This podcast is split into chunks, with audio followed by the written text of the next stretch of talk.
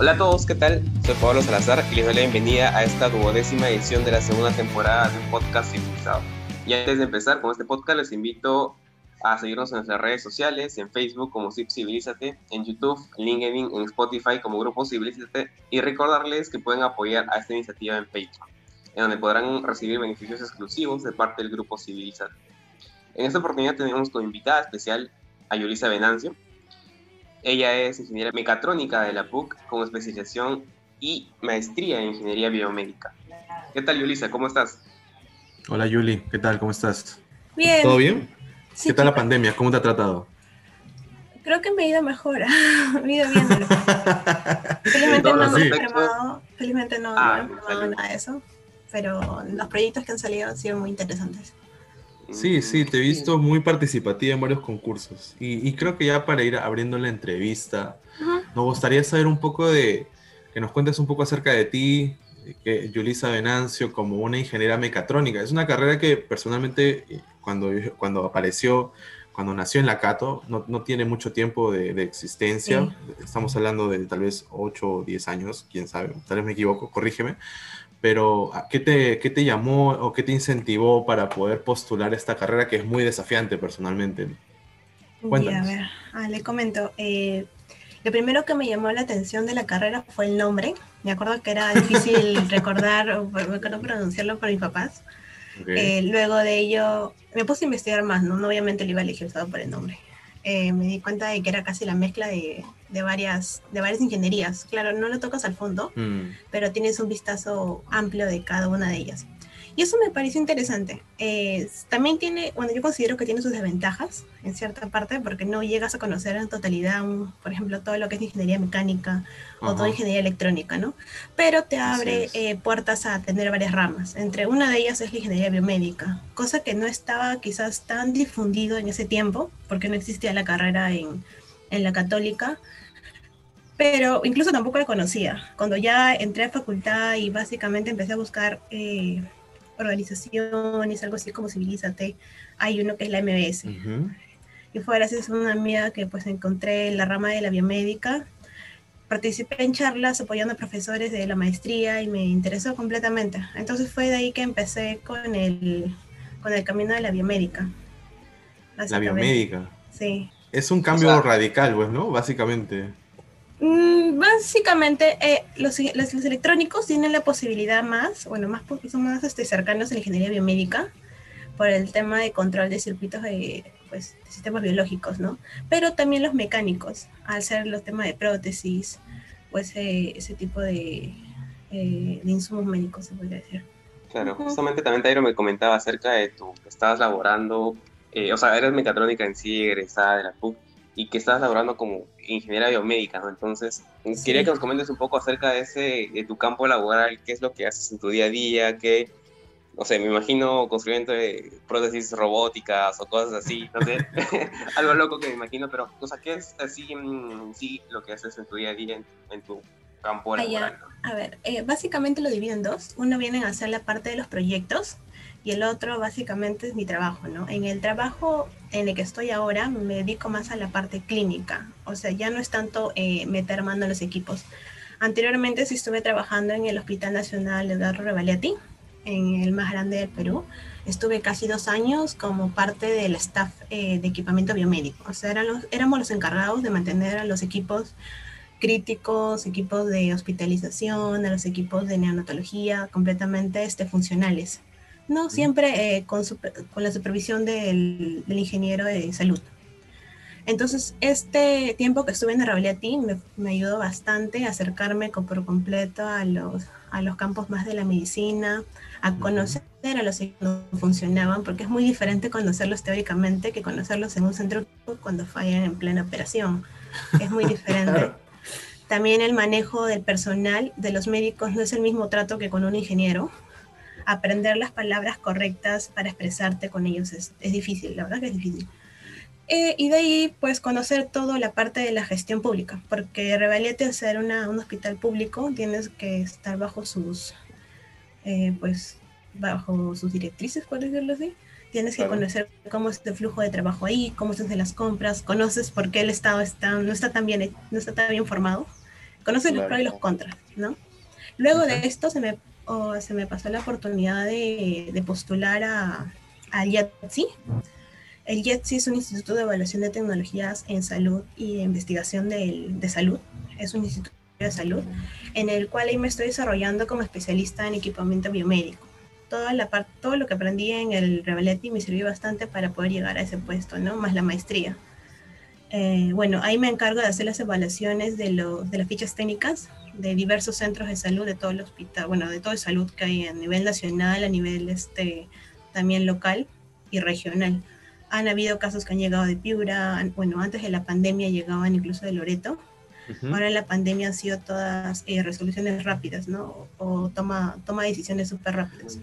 Luisa, eh, allí mencionas eh, varios, varios puntos que, que, me gustaría desglosarlos un poco. el tema de pasar, uno, cuando mencionas el tema de que ingeniería mecatrónica es una carrera que si bien toca varios puntos, no los toca a profundidad, pero te da la posibilidad de diversificar y, me parece muy justo porque ahora estás viendo temas totalmente que no imaginabas, como el tema de la biomédica, llegar de una manera un tanto inesperada, como lo comentaste, pero dentro de esta larga trayectoria que tienes ya en, el campo de la salud, porque básicamente es ello, es ingeniería aplicado al campo de la salud, conocer el estado de los, de los hospitales en una crisis sanitaria como en la, cual nos encontramos, creo que, que, puede ser muy, muy útil para el tema de que nos puedas comentar el tema del equipamiento o la preparación que hubo. Creo que tú estuviste pre-pandemia trabajando ya ahí y cuando se desató la, la situación o la crisis, se vio una, una entera necesidad y un decaimiento en los equipos.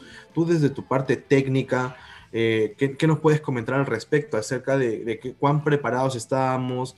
¿En realidad iba a ser suficiente? Y nos dimos cuenta que no, pero eh, el tema de, equipos, de la renovación de equipos, con qué antigüedad tenemos equipos aún funcionando, no sé, ¿qué nos puedes dar a conocer un poco más? A ver, eh, les comento un poco. en el JETSI nosotros, como les mencioné antes, nos encargamos de evaluar los, los equipos que deberían entrar tanto al Seguro Social, más que todo es la parte técnica, nada económico. Entonces, cuando empezó la pandemia, bueno, en primera instancia nos mandaron a todos a nuestras casas por el tema que sacaron la resolución, pero ya desde ahí nos dimos cuenta de que la situación iba a ser fácil. Eh, básicamente los dos primeros meses las solicitudes de evaluación en general, evaluación de tecnologías sanitarias referentes al COVID, era casi, eh, podría decirse, en cada semana habían dos o tres solicitudes. Eh, en el staff en el que yo estoy, que es la subdirección de dispositivos y equipamiento biomédico, hay cinco ingenieros, bueno, hay cuatro ahora, antes había cinco ingenieros, y nos turnábamos para ver las, eh, las solicitudes que hacía tanto el Ministerio de Salud, porque todo el tema a tecnologías sanitarias que viene a ser equipamiento biomédico, dispositivos médicos, protocolos clínicos, este, recomendaciones clínicas, todo lo evalúa MINSA. Estamos este, ligados a ellos. Entonces MINSA convocaba, usualmente eh, convoca a IETSI, convoca al INS, eh, pues convoca a la Marina de Guerra para evaluar una tecnología. Eh, uno de los casos más resaltantes fue el, del MASI, que convocaron a, pues, a un ingeniero, no podía convocarme a mí porque yo era la católica, por un tema de conflicto de intereses, eso es algo que siempre JETSI ha tenido presente. Nosotros firmamos constantemente, bueno, cada seis meses conflicto de intereses y pues declaración jurada, ¿no? De que nada tiene que salir. Entonces, a mí no me llamaron, llamaron a un compañero y él tuvo que ir a evaluar el MAS y, bueno, tuvieron que evaluar la tecnología en general al costado de los especialistas del, de, pues, de MINSA, del INS, de otras universidades también invitadas, de las Cayetano, de San Marcos. Y todos ellos llegan a un consenso. Esa era una parte de nuestras labores. Otra parte que hemos hecho ha sido eh, solicitudes rápidas de equipamiento biomédico, este, que se va actualizando con respecto a la OMS. La OMS sacó, ha, estado sacando varias veces listas de dispositivos médicos y equipamiento biomédico que ellos consideran pertinentes para eh, manejar el tema de la pandemia. Claro, siempre se actualiza como es una enfermedad nueva, no se tiene nada escrito todavía en papel. Entonces, en primera instancia ellos sacaron, por decir así, este, la terapia con oxígeno, ¿no? Entonces, ay, disculpe, Entonces, en el trabajo lo que hicieron primero es evaluar todos los concentradores de oxígeno que estén este, viables, si se necesita comprar más. Eh, también evaluar los ventiladores, porque ha habido bastantes que han estado eh, con solicitud ya de compra global y no se han comprado, no se habían comprado aún. Entonces lo que hicieron fue acelerar esos procesos. y al acelerar, acelerarlos, este, ya pedían la recomendación del JETSI para ver si el equipamiento biomédico que entraba estaba adecuado o no, no era adecuado a lo que ellos este, pedían, porque muchas veces llegaban equipos chinos que no, no, no pasaban el límite establecido por la OMS. Y la verdad es que no, no servía para pacientes con COVID, que era lo que se buscaba. Luego venían las nuevas tecnologías, o sea, eran tratamientos nuevos, como habrán escuchado del snorkel, habrán escuchado de las cándulas de alto flujo, que era algo que no se utilizaba anteriormente y que ahora ha tomado fuerza. Entonces todo eso se evaluaba en el IATSI. Primero empezaba por la parte clínica. Tiene que tener siempre sustento clínico de por qué se quiere agregar esa tecnología, ¿no? Eh, cuando pasaba la parte de la evaluación de, eh, de, los, bueno, de los médicos, ya llegaba a nuestra mano, que vendría a ser más la parte técnica. Entonces ahí tenemos nosotros como, eh, como una de nuestras funciones es evaluar el equipo, que por lo menos hayan dos que cumplen en el, en el estado, ¿no? Bueno, en, Perú más que todo, que tenga registro sanitario, que esté validado. En el caso del snorkel no lo tengo muy, eh, muy presente porque tampoco estuve en esa parte, pero en la parte de cánulas de flujo sí se evaluaron dos, dos proveedores y pues se sacó eh, la ficha técnica con todos sus insumos porque el, equipo no funciona solo, el equipo funciona con, con eh, ciertos, ciertos equipos más pequeños y ciertos este, insumos que se van descartando eh, según paciente. Entonces todo esto se sacó en una velocidad súper rápida, normalmente eso nos toma un mes y medio sacar, creo que en esa oportunidad nos tomó dos semanas y fue súper, sí, fue tedioso porque no solamente es sacar la ficha, sino es tener reuniones con los usuarios, validarlo técnicamente, validarlo clínicamente y hacer todo el file correspondiente al estado, ¿no? que, son grandazos. Y Yulisa, mencionanos aquí el tema de lo que, lo que dices, el tema de innovación, cuando mencionaste lo de las universidades. Y, a veces es muy, muy, se dice mucho de que la necesidad de la madre de la innovación y esta pandemia nos ha puesto en aprietos y nos ha obligado a, tomar eh, la iniciativa de, inventar. Y, bueno, no estamos creando el fuego, pero estamos al menos desarrollando tecnología en el país, que es algo que, se viene pidiendo a gritos. Y creo que tú, tú lo has visto de primera mano porque has, has participado en algunos concursos de innovación. Y es algo que personalmente me parece increíble. Eh, te felicito por los logros que has obtenido y el tema y que nos puedas contar tal vez un poquito al respecto. ¿Cuál es la posición de Perú ahorita con respecto a la innovación y el tema de cómo eh, llegó Yulisa a estos concursos? Háblanos de MOSI, háblanos de, el tema de la participación en sí, el flujo del trabajo, el proceso. Cuéntanos un poco más. Creo que la gente que nos está escuchando está muy interesada en la parte de estos concursos. Ok, eh, antes de la pandemia les comento que yo estuve eh, en un proyecto llamado CITERPUC, que básicamente es este, rehabilitación a personas con discapacidad, eh, a las personas con silla de ruedas.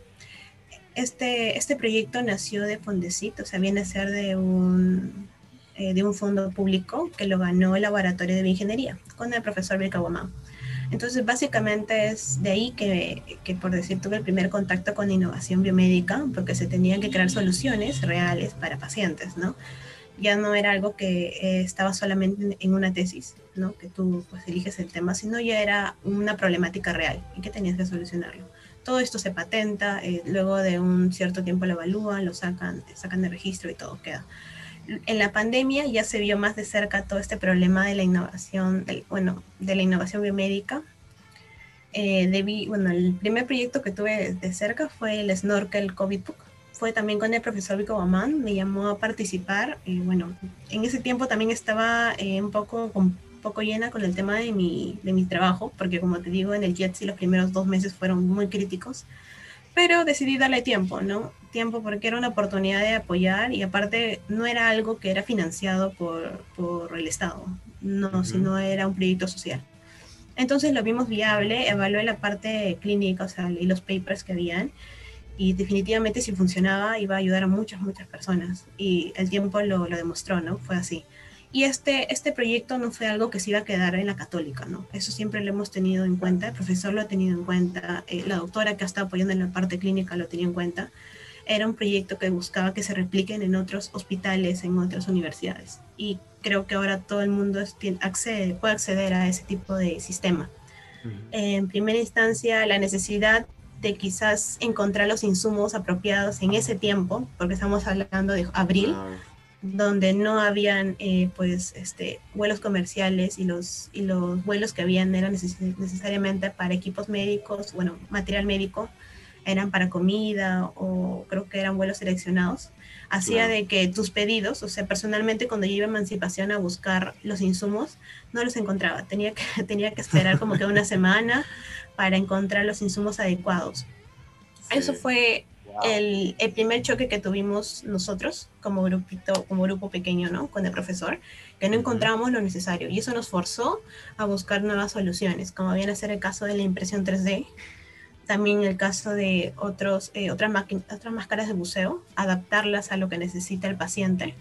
Y eso fue, pues, como les digo, el primer choque que tuvimos. Luego, eh, que esto ya empezó a crecer y ya el profesor pudo eh, pasar la tecnología a otras instituciones, otros hospitales, se calma un poco. Ya, y ahí fue donde básicamente yo también ya dejé de participar porque ya el proyecto caminaba solo. Luego eh, participé en varios, mm, se podría decir, en congresos internacionales. El tema de la pandemia ha hecho que varias cosas se virtualicen. Y uno de estos fue el caso del congreso, del cuarto congreso de, Summer School de la, de la Pontificia Universidad Javeriana. Uh en el cual participé con un grupo de chicos de la universidad, también pues de ingeniería mecánica y de mecatrónica, y eh, tuve el, el, gusto de estar en el primer puesto, ¿no? Bueno, hicieron un concurso, un hackathon, y ganamos, sí, estuvimos en el primer puesto.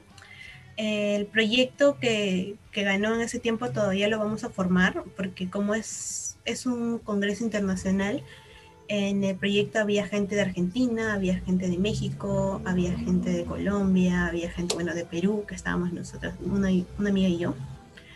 Y pues la cabeza que era la Pontificia Universidad Javeriana, ¿no? Que quería sacar este proyecto para que lo participe en otro proyecto o en otro concurso más grande en Singapur, que va, que va a ser el próximo año. Aún no sabemos si va a ser presencial o no, pero están, están viendo si lo van a presentar ahí. Eh, luego ya vino el hecho de participar en el concurso Brain Chile, en el cual hemos llegado finalistas también. En mi grupo básicamente está conformado por, por dos integrantes más, solamente somos tres. Todos somos peruanas de la católica, una de ellas es Leslie Ciesa, ingeniería, no, ingeniería electrónica, y Rosemary Tarama, de gestión y alta dirección. Básicamente con ellas tres empezamos desde, podría decirse, junio, porque eran varias etapas el proyecto que tuvimos que sacar adelante fue MOSI, que viene a ser un equipo, bueno, un dispositivo médico de oxigenoterapia, terapia de oxígeno que básicamente va aplicado a pacientes de primera instancia del COVID. Aunque no solamente puede, pues, puede salvar las vidas a los pacientes con COVID, sino pacientes con insuficiencia respiratoria, EPOC y otras enfermedades ya este, propias de, de la respiración. Eh, este proyecto nos ayudó bastante a conocer lo necesario para validar un equipo en Perú. Y es, es difícil, ¿no? Es difícil sacar un equipo médico que pues esté conectado al enchufe y tenga contacto con el paciente. Quizás no, no, un contacto invasivo, porque hay equipos que pues son invasivos, como viene a ser el caso de los ventiladores mecánicos. Claro. MOSI no es invasivo, pero también necesita pasar muchos, muchos certificados. De hecho, de hecho, y, y esto es lo que mencionas, el tema de interactuar con equipos nuevos y aprender por tu cuenta.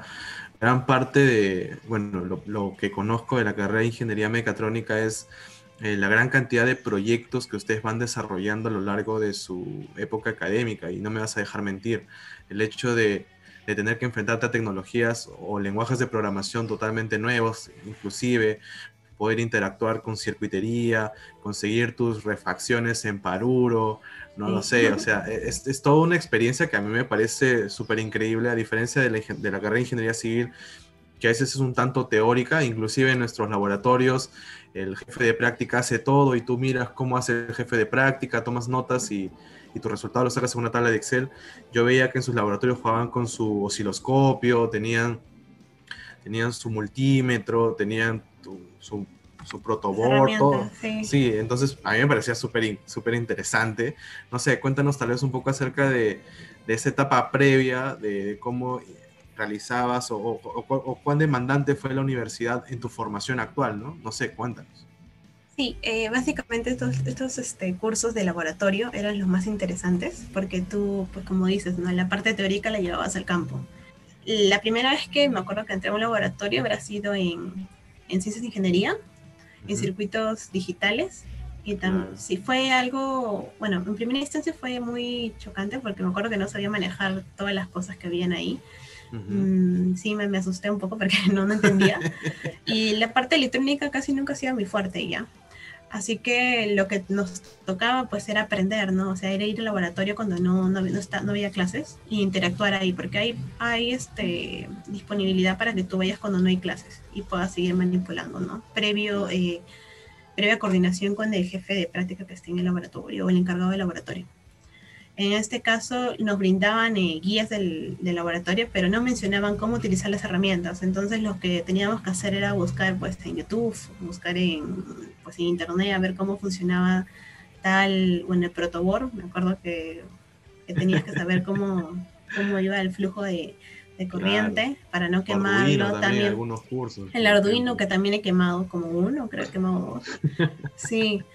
Y poco a poco ya así vas llegando a aprender más con, conforme a los laboratorios, porque muchos laboratorios se repiten en el mismo lugar, ¿no? Entonces ya conocías cómo manejar tal cosa, ya, ya no te podía pasar nada, por decirlo así. Claro, y, y eso que quizás hiciste en tu laboratorio y con lo que has hecho o has podido desarrollar en tu etapa laboral, ¿es muy parecida o te ha ayudado un montón? ¿No te ha ayudado a conocer un poco eso? ¿Cómo fue eso? Les comento, donde tuve más acercamiento en utilizar todo lo aprendido de laboratorio fue en Rebeliati, cuando me encargaba, me encargaba del mantenimiento preventivo y correctivo de los equipos. Nosotros más metíamos, por decir mano, a los equipos no tan tecnológicos, tan sofisticados, ¿no? No podíamos meter mano a un ventilador ni a una máquina de anestesia, pero sí podíamos este, cambiar repuestos o manipular a los electrovisturiz, a, pues, equipos más chiquitos como monitores o pulsoxímetros, estos que van en los dedos, pero que son para hospitales, ¿no? Ahí sí podíamos abrirlo y ver la tarjeta y desarmarlo. Entonces ahí es donde tuve, eh, por decir así, que, utilizar la parte de ingeniería electrónica.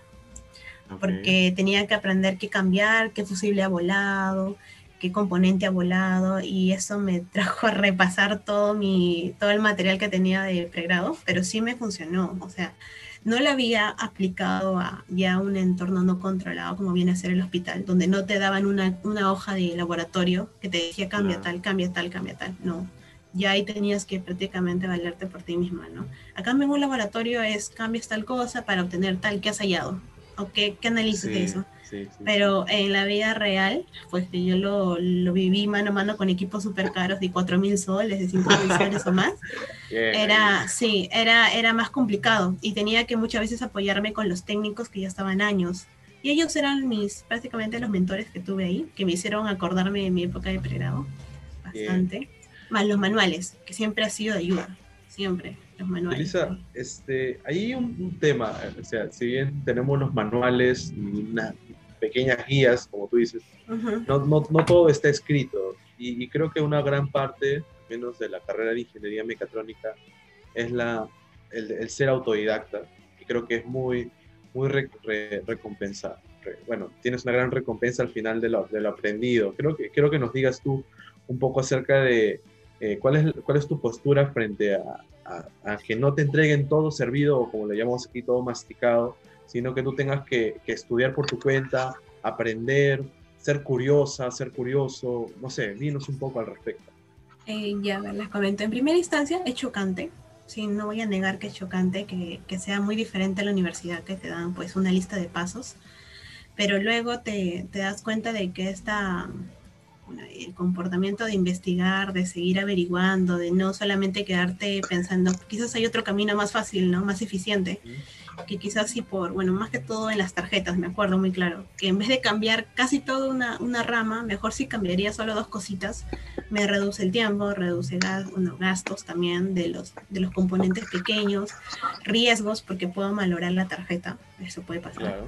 Entonces, eh, es la curiosidad de solamente decir quizás hay otro camino, me, pues me impulsaba a seguir buscando, no solamente preguntando ¿no? a los que sabían, sino, y tampoco solamente manuales, porque no está todo ahí, sino pues el equipo lo haría todo, cualquier persona lo podría hacer. Buscar en internet, buscar en foros. Y lo otro que hacíamos, este, bueno, era canibalizar algunos equipos que ya estaban canibalizar. Sí, eso sí, es un poquito feo, pero era básicamente con equipos que ya estaban para desertar, que ya no funcionaban, este, los abríamos y evaluábamos, ¿no? Ah, esta, si cambiamos esta cosa quizás funciona, si no cambiamos esto quizás no funciona. Y esto es algo que le aprendí de, de, de, bueno, en mi carrera, en el último año que llevamos unos cursos que se llama MDM y PDM, que básicamente son hacer un proyecto desde cero. Eh, MDM se encarga de toda la parte de planos, de toda la parte descriptiva del proyecto. Claro, ¿ya? Y en MDM básicamente nos encargamos de hacer el proyecto realidad, desde cero. Eh, si bien es cierto, hay JPs, hay profesores que nos apoyan, están los planos de antes, todo cambia completamente al, al semestre anterior, porque hay cosas que que surgen, ¿no? Problemas que, que pasan, eh, una persona que tal cosa, alguien se olvidó de comprar y el hecho de estar averiguando más, porque como te digo, no siempre todo, todo sale según lo planeado, este, ayudó bastante en el trabajo. Hasta ahora me sigue ayudando porque en el Jet, si, mm, si bien es cierto, sé parte de equipamiento, tampoco conozco todo, ¿no? Es como los médicos, no van a conocer todas las especialidades. Entonces vienen equipos que yo no domino a veces, que vienen a hacer equipos de patología, por ejemplo. No los domino muy bien, pero a veces me caen ¿no? esos equipos y tengo que leerme todas las guías, los protocolos del equipo. Primero entender al usuario, entender qué problemas tienen, qué necesidades tienen y para qué quieren el equipo, ¿no? Y, y básicamente es averiguar desde ser autodidacta, como, como mencionaste, porque no es que vayas a un curso y te inscribas y te lo den todo servido. ¿no? Claro no hay un curso en Udemy ahí que te expliquen paso a paso. Lo, lo, que sí, este, lo que mencionas y una parte que, que, que me llamó la atención durante lo, lo, que, lo, que, expusiste, el tema de refacciones, de reparar, porque estamos en una época, al menos en, al menos en países desarrollados, eh, desechan mucho de, muchos equipos que simplemente porque tal vez se averió una pequeña parte, pero no, acá en Perú aún está esas costumbres de, de reparar, de, de, coger partes de otro equipo y pasarlas a uno que esté en funcionamiento, seguir dándole continuidad.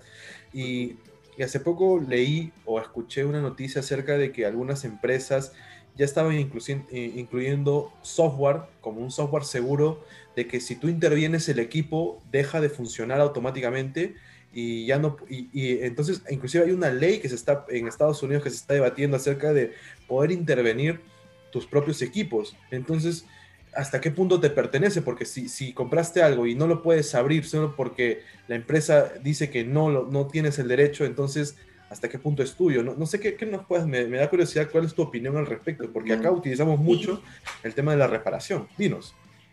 Sí, miren chicos, ¿te acuerdas que le mencioné que habían equipos muy sofisticados y equipos no tanto? Ya, justo los equipos sofisticados, que usualmente son los equipos más caros, son más caros y, y lamentablemente en el Estado son muy difíciles de, de, adjudicar, porque esa es la palabra, ¿no? O de comprar.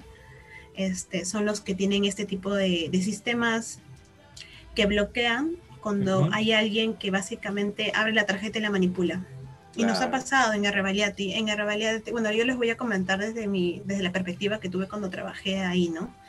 Este, uh -huh. Lamentablemente en un servicio fallaron muchos, muchos ventiladores.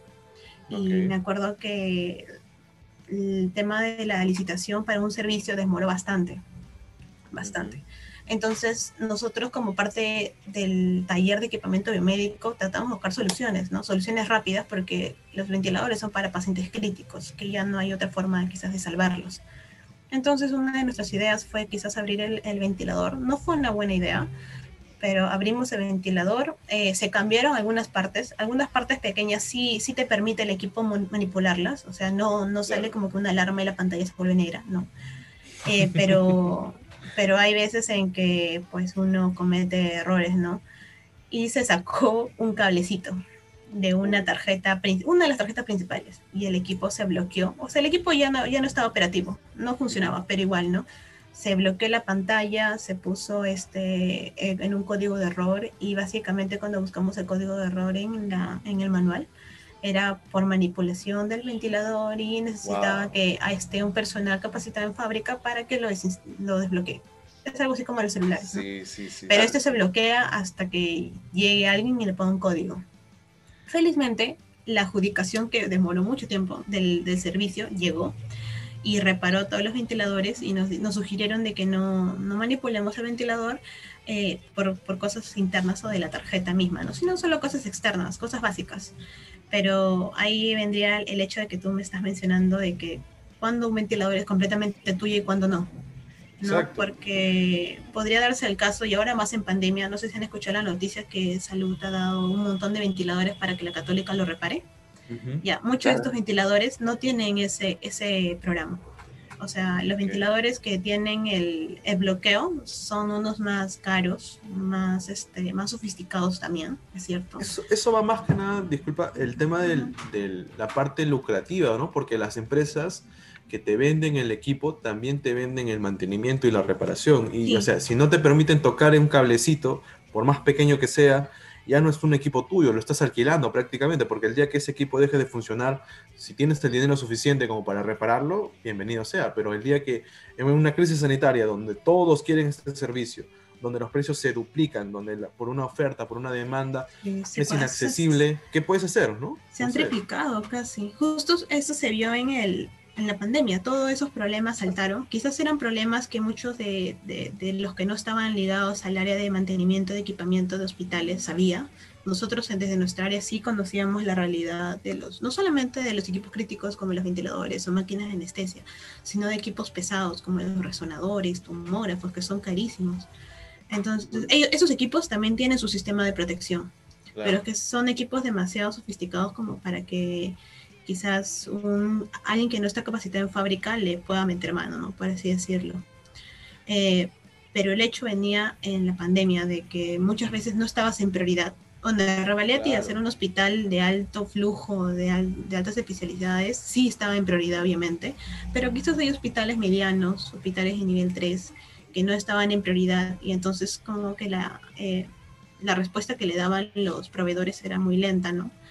También porque tenían, supongo yo, bastantes contratos que cumplir, pero habían veces que sí, sí tengo entendido que han duplicado, hasta triplicado en los precios del servicio.